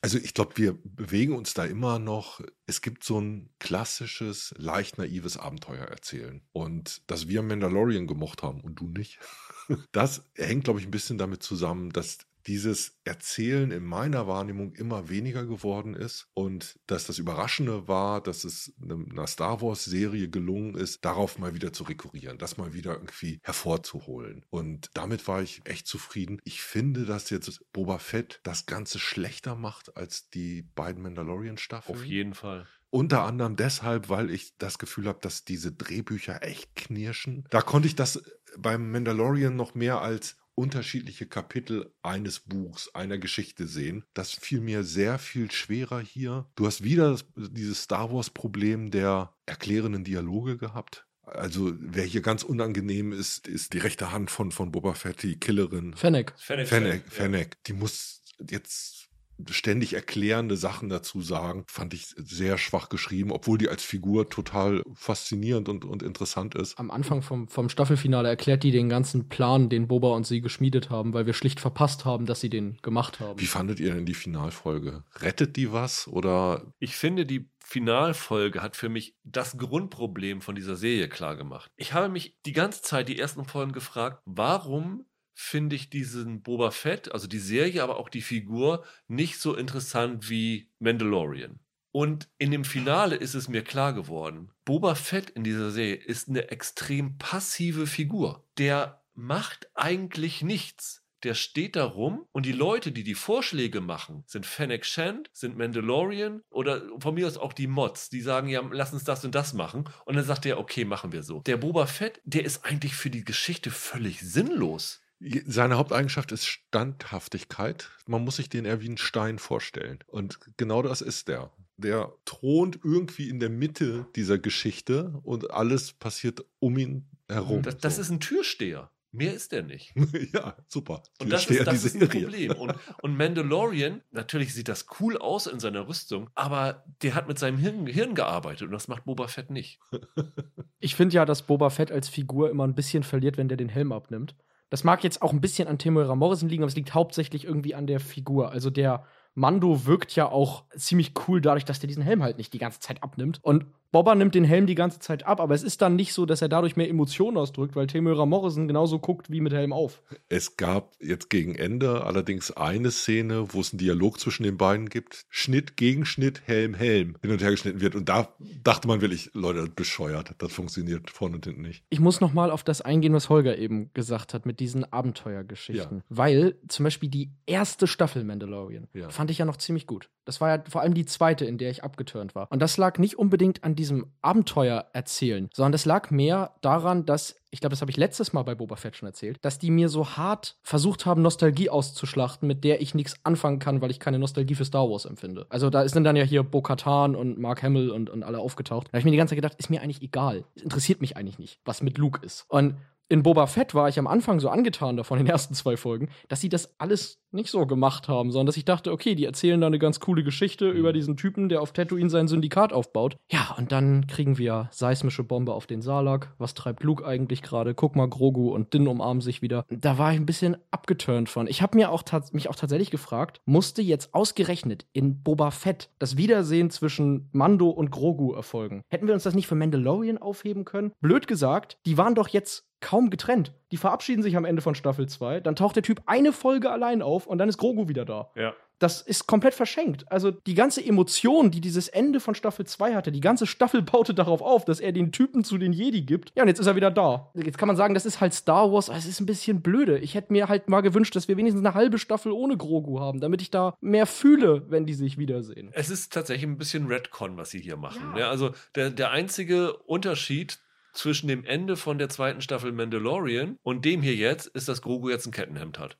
Ja. Das ist im Grunde genommen alles. Und das Kettenhemd finde ich so geil, dass ich hoffe, dass ich hoffe, dass, dass Funko ein äh, Grogu mit Kettenhemd rausbringt. Würde ich mir sofort holen. Ja, aber um auf Holgers Frage zurückzukommen mit dem Finale, wie wir das fanden. Ich fand den Kampf echt mau. Der sah natürlich von der Action her geil aus und diese Spinnenroboter mit ihrem Kraftfeld waren cool und dass dann Boba Fett diesen Rancor reitet, sah natürlich auch cool aus. Natürlich hat das was von äh, King Kong und die weiße Frau und sowas alles. Und äh, wie Michael sicherlich Ja. zu Recht einwirft. Er sagte am Anfang, da kommen ja diese zwei Roboter und sagt er, oh nein, die Roboter werden die Stadt zerstören. Ja. Weißt du, und die Roboter laufen da über die Straße und schießen so ein bisschen auf den Boden. Und dann kommt er mit seinem Monster an und pulverisiert ganze Häuser. Habe ich auch gedacht, na ja, Boba, also die Toten gehen auf dich, du. Respekt, darum geht's doch. Aber was ich tatsächlich total seltsam fand, ist, wie klein dieser Endkampf dann am Ende war. Ich finde wirklich bezeichnend, dass die sich da verschanzt haben und sie haben dann immer gesagt, wir haben nur eine Chance, wenn die von Freetown kommen und uns helfen. Und dann kommen da wirklich zehn Leute auf diesem Glider an Ja. und das ist jetzt die Entscheidung, dass sich dieser Kampf dreht. Wo ich denke, äh, wo ich denke, hä? Sorry, also das ist mir zu klein eine Nummer. Eigentlich, eigentlich nicht. Eigentlich ist der Rancor und Grogu sind am Ende Ja, der okay. Grund, warum der Kampf gewonnen wird, oder? Was essbar. Wirkt ja eigentlich wie eine Millionenmetropole inszeniert. Ja, oder? total. Mit diesem Krater und da Genau. oben gehen die Häuser noch weiter ohne Ende und man Ja. denkt die ganze Zeit, na, anderthalb Millionen werden da wohl leben. Und es laufen fünf People rum. Es, Genau. ist, es ist total bizarr. Das, das passt überhaupt nicht. Und die haben doch so viel Kohle. Ja, wobei, da kannst du jetzt nicht Marvel-Endkampf auf dem Feld machen äh, mit Heerscharen. Du musst das ja übersichtlich halten und darum ging es ja letztendlich darum, die wollten wieder einen Kampf, wo wir die sechs eingeführten Figuren Ja. begleiten. Dann werden die halt irgendwie räumlich erstmal getrennt oder so, keine Frage. Ich finde, dass sie den Kampf selber so ein bisschen redundant gemacht haben. Also da haben sie auch zu viele Szenen, die sich wiederholen. Und für mich haben sie ein bisschen zu sehr in die Länge gezogen dadurch. Da hätte sich dynamisch noch ein bisschen, bisschen was entwickeln müssen. Trotzdem war das irgendwie so eine Fun-Folge, die für mich so ein halbwegs versöhnliches Ende dann hingestellt hat, weil ich am Ende dann wenigstens nochmal diese Action-Seite von Star Wars, ja, irgendwie so um die Ohren gehauen bekomme. Was für mich diesmal nicht funktioniert hat, war das, was quasi auf der Figurenebene stattgefunden hat, was die eigentliche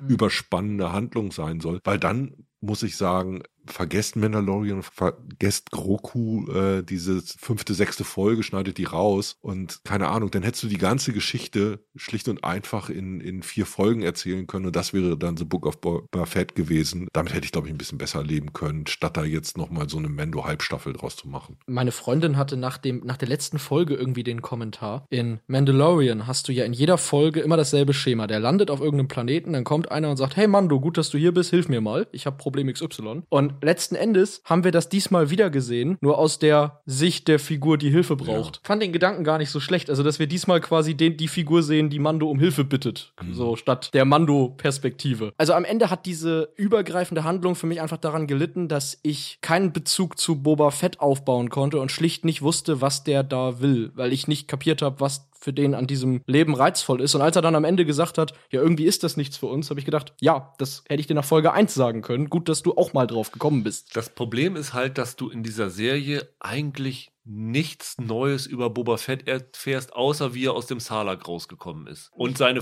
seine Vorgeschichte bei den Tusken. Aber ist die jetzt so essentiell für diese Figur? Ich weiß es nicht. Ja, nicht nur das, du siehst ja auch gar nicht, was er da eigentlich macht. Also er übernimmt das Syndikat von Jabba, aber du siehst gar nicht, was das bedeutet, außer dass er in diesem Palast rumsitzt. Er trifft sich ja nie mit Leuten, die dann für ihn arbeiten, die für ihn schmuggeln. Du siehst ja nie, dass das Leben in Mos Espa signifikant besser dadurch wird, dass jetzt er da der Boss ist und äh, nicht mehr Jabba oder, oder Bib Fortuna. Und irgendwann holen sie mal die Hutten dazu und dann kommt dieses Pike-Syndikat und dann geht's immer um dieses Gewürz und ich habe die ganze Zeit gedacht, ja, hat Boba damit eigentlich irgendwas zu tun? Ich weiß gar nicht, was der da macht. Hat der überhaupt Leute oder ist er der Einzige mit seinen vier Cyberpunks, die da jetzt noch den Laden schmeißen? Oh, auf ihren fliegenden Vespas. Ich weiß es nicht. Also, ich habe mich echt gefragt, ob die Macher der Serie überhaupt wissen, was Boba da macht. Nee, weißt du, was das Allerbizarrste ist? Also wirklich eine Entscheidung, die dir jeder Leiter eines Drehbuchkurses um die Ohren hauen würde. Die ersten Folgen, die die Vorgeschichte erzählen, bauen eigentlich auf, wie schlimm Boba Fett es erst findet, dass dieser Tuskenstamm ja. niedergemetzelt worden ist. Ja, richtig. Und wie er denn sich an diesen Leuten rächt, die er dafür ver verantwortlich hält. Ja, ja, genau. Und dann kommt im Finale raus, haha, das waren die gar nicht. Das war das Pike-Syndikat, das da wirklich hintergesteckt hat. Ja. Und dann recht am Ende Fennec Shandy? Ja, äh, äh, sorry, also wenn ich das aufbaue als etwas, was Boba Fett quasi die letzten, ich weiß nicht, wie viel das her ist, 10, 20 Jahre belastet hat, da muss er doch diese Rache machen und nicht so irgendwie nebenbei, Fennec Shand greift da wie ein Ninja ein, zack, zack, zack, alle tot. So kann man nicht schreiben. Ich hatte am Ende das Gefühl, es wird nicht stimmen. Aber ich hatte am Ende das Gefühl, als sie mit Mandalorian Staffel 2 durch waren, hat Petro Pascal gesagt, yo Leute, Staffel 3 schaffe ich zeitlich nicht. Ich drehe ja Last of Us. So. Also bitte. Nein, er kann am Last ist, of Us halt abends im Wohnwagen seine Töne aufnehmen. Ich weiß, aber es, es wirkte halt so auf mich, dass er gesagt hat, schaffe ich nicht komplett. Dann haben die gesagt, gut, macht nix, pausieren wir ein Jahr, dann machen wir hier was mit Boba, weil Robert Rodriguez, den wir an Bord haben, der ist sowieso so ein riesen Boba Fett-Fan. Lassen wir den da so ein bisschen rumdrehen. Und dann ist ihnen eingefallen, ja, aber irgendwie ist das nicht so richtig viel, was der zu erzählen hat. Lass mal Mon Mando doch noch mal kurz zurückholen und schon mal Staffel 3 vorbereiten. Und dazu 50 andere Star Wars-Figuren. Ja, ja, richtig. Ja. Das war ja wiederum das, was ich mit Fanservice ja, meine. Ja, dass zumindest die komplette zweite Hälfte man da quasi einen Gastauftritt nach dem anderen um die Ohren geschlagen bekommt. Ne? Ja, die, die sechste Folge, diese Mark Hamill-Folge ist besonders extrem da. da. Wo, wobei ich sagen muss, dass Luke Skywalker in Jung tausendmal besser ausgesehen hat als am Ende von Mandalorian. Also da haben sie mit den Spezialeffekten, dem De-Aging nochmal eine Spur raufgelegt. War kurz meine äh, Arbeitsthese, dass die gesagt haben, ja Mensch, das brauchen wir jetzt aber für äh, vielleicht unsere nächsten Kinofilme, wollen wir das mal nochmal irgendwo ausprobieren? Ey, lasst uns das doch in Boba Fett unterbringen. Ja, aber da ist der Luke nicht dabei. Wieso denn nicht? Schreiben wir einfach rein. Die Fans mochten Luke letztes Mal. Wieso könnt ihr da Luke nicht reinnehmen? Und jetzt können wir es viel besser. Echt, ich zeig's dir. Nee, äh, kennt ihr die Geschichte hinter diesen Luke-Effekten? Na los. Also die haben ja am, äh, dieses Ende von Staffel 2 wurde ja sehr kritisiert und dann gab es ja einen YouTuber, der einen Deepfake gemacht hat, ja. mit dem das sehr, sehr viel besser aussah. Und das wurde auf, auf Reddit und YouTube hochgefeiert und dann hat Disney diesen Typen engagiert, damit der jetzt an den De-Aging-Effekten für Boba Fett arbeitet. Super. Und der ist auf YouTube auch immer noch relativ aktiv und hat da jetzt auch was zu gepostet, dass er halt dann hauptsächlich an Mark Hamills Gesicht quasi gearbeitet hat für diese. Die wollen ursprünglich mal Boba Fett de-agen, aber es ging mit Temuera Morrison nicht und dann haben sie es gelassen. ja, aber der sah vor 20 Jahren ja auch nicht anders aus. Also der sah schon immer so aus. Also wenn mal irgendjemand das Ding spielen muss, dann. Es gab ja hier jetzt auch wieder nach dem Abspann wieder eine Post-Credit-Szene, wo dann ja Cobb Vanth in diesem Bagdad-Tank liegt. Habt ihr auch gedacht, jetzt am Ende kommt die Einblendung, Coming Soon, The Book of Cobb Vanth.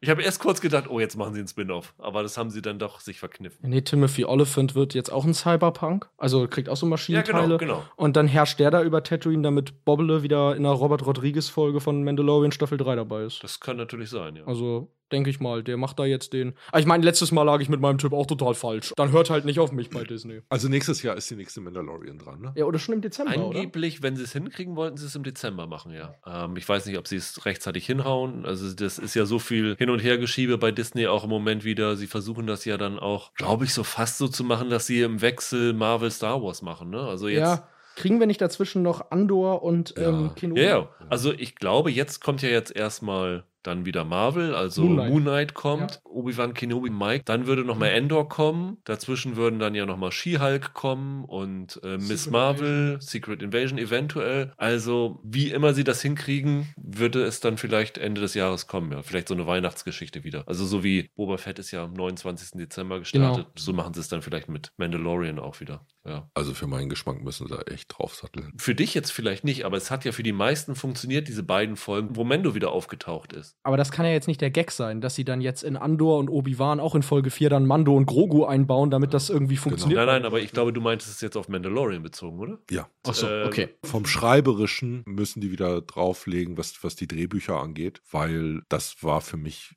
wirklich zu uneben, was sie mit dieser Staffel. Ja, aber das liegt, glaube ich, daran, weil sie irgendwann gemerkt haben, so viel gibt diese Boba Fett-Figur nicht her. Und das ist halt das Problem. Aber das musst du doch merken, bevor du die Ja, Serie konzipierst und nicht dann im Nachhinein sagen, ja Mensch, wir müssen Mando und Grogu einbauen, damit das den Leuten irgendwie einen Kick gibt. Das ist mir zu, zu billig. Das war ja vorher schon so komisch, dass sie ursprünglich gesagt haben, es sei die dritte Staffel, also es mit Kapitel 19 beginnen würde. Ja, genau, Oder Kapitel, ja. Kapitel 17. beginnen würde. ja, Und dann haben sie wieder einen Rückzieher gemacht Ja. und dann das aber doch wieder, also die wussten, glaube ich, selber auch nicht genau, wie sie das verkaufen sollen. Ich glaube, der Rückzieher war einfach ein Vernebelungsding, ne, weil, Ja. weil die wieder den gleichen Effekt haben wollten, wie sie ihn bei der ersten Staffel mit Baby Yoda hatten. ja. Das plötzlich aus dem Hut gezaubert, oh Gott, Mendo taucht doch auf. Das war da, glaube ich, so ein bisschen diese Verkaufsstrategie. Aber ich finde insgesamt, diesmal waren die Drehbücher nicht so gut, nicht so, nicht so brauchbar. Ich fand auch, die Tonalität haben sie nicht mehr ganz so gut hinbekommen wie bei Mendo. Und das, was Michael gesagt hat, das, was sie mit dem Ende der zweiten Staffel aufgebaut haben, haben sie jetzt als Konflikt, nämlich diese Trennung, haben sie jetzt wieder eingerissen. Und ich weiß nicht, wohin es dann irgendwie weitergehen soll. Der ehrlichere Titel wäre halt nicht Book of Boba Fett gewesen, sondern Mandalorian A Chapter of Boba Fett oder so. Also, weil äh, ich glaube, ich glaub, nach Folge 5 gab es schon erste Memes, die das Intro umdefiniert haben in The Book Without Boba Fett. Und Ja. das, das ist irgendwie ungünstig, wenn das das ist, was von deiner Serie hängen bleibt. Ja, aber es ist halt auch so eine Sache, ne? du, du fragst dich jetzt die ganze Zeit, was hat es jetzt, ich sag mal, für Mandalorian gebracht, dass jetzt Grogu bei Luke gewesen ist? Ja. Dass er jetzt irgendwie ein bisschen mehr Kann. kann vielleicht. Ja gut, aber muss sich dann das so einführen? Und dann vor allem aber auch so Sachen, da muss in dieser Folge auch noch Ahsoka auftauchen. Um die Leute zu erinnern, ah guck mal, über Ahsoka kommt jetzt demnächst auch noch eine Serie. Ja. Fanservice, Fanservice, Das Fanservice. ist wie bei Luke. Die saßen da im Vorstandsmeeting, hat einer gesagt, ist Ahsoka eigentlich dabei? Die kam doch letztes Mal voll gut an. Nee, die haben wir noch nicht drin. Wieso habt ihr die noch nicht drinne? Es ist komisch geschrieben gewesen, es hatte wirklich viele, viele Fehler Ja. und ich habe doch mindestens drei Folgen gehabt dabei, über die ich mich richtig gefreut habe. Und das ist leider mehr, als man über viele der letzten Star Wars-Filme sagen kann. Also von daher, ich glaube, wenn Boba Fett äh, gewesen wäre, bevor Mandalorian gekommen ist, vor der ersten Staffel, wäre unsere Rezeption noch anders gewesen, weil Mandalorian so gut gewesen ist, außer für Michael, dass die Erwartungen Das stimmt überhaupt nicht. Ich weiß gar nicht, warum ich immer so dargestellt werde, als wenn ich die Serie so blöd finde. Das stimmt ja gar nicht. dass die Erwartungen so hoch waren, dass Ja. das Tier das einfach nicht erfüllt hat. Und da musst du einfach, wenn du so eine Serie hingestellt hast, zwei Staffeln lang, da muss die nächste zumindest halbwegs dieses Niveau halten. Und das hat's, was Holger schon zu Recht sagt, von den Drehbüchern nicht. Und das ist ein bisschen schade. Es gab eine schöne Szene, das war die fünfte Folge, wo Mendo dann auftaucht, wo es irgendwie diese Raumstation gab, wo es diesen Kampf gibt, wo er dann verletzt wird und Ja. dann schleppt er sich da so ein bisschen, so eine Zeit lang durch die Gänge. Und das zieht sich ziemlich lang, bis er da den Zugang in die Unterwelt gefunden hat. Ihr wisst schon, was ich meine. Und als er sich da unter Schmerzen äh, lang schleppt, sagte mein Sohn plötzlich, ich glaube, jetzt geht er in einen Kiosk und besorgt sich Drogen. Okay. Und ich glaube, das wäre die bessere Serie geworden. Ich würde eher mal sagen, Holger, du solltest mal die Kiosks in deiner Nachbarschaft austesten, ob da irgendwie was Illegales vorgeht, vor dem du deinen Sohn beschützen musst. ja, Hamburg, ne? Hartes Pflaster. Ja, das ist doch ein schönes Schlusswort für heute. Weiß ich nicht. Äh, nächste Woche haben wir wieder ein paar Serien im Gepäck. Ich glaube, dann bist nur du dabei nächste Woche, Michael. Dann sprechen wir über, Ist das nur ich? Aber ja, bin ich. über The Marvelous Mrs. Maisel, Yes. äh, Severance und vielleicht Fear Index. Und wir haben noch eine Sache im Gepäck, die wir nicht verraten, das vielleicht eine feste Rubrik werden könnte. Mal schauen. Das glaube ich auch, ja. Könnte gut sein. Von daher könnt ihr euch darauf freuen. Und Holger, du bist dann die Woche wieder da drauf dabei mit Vikings Valhalla. Ne? Ja, gerne. zu jeder Schandtat bereit. Sehr schön. Bis dahin, habt ein schönes Wochenende. Macht's gut. Ciao, ciao. Tschüss. Ciao.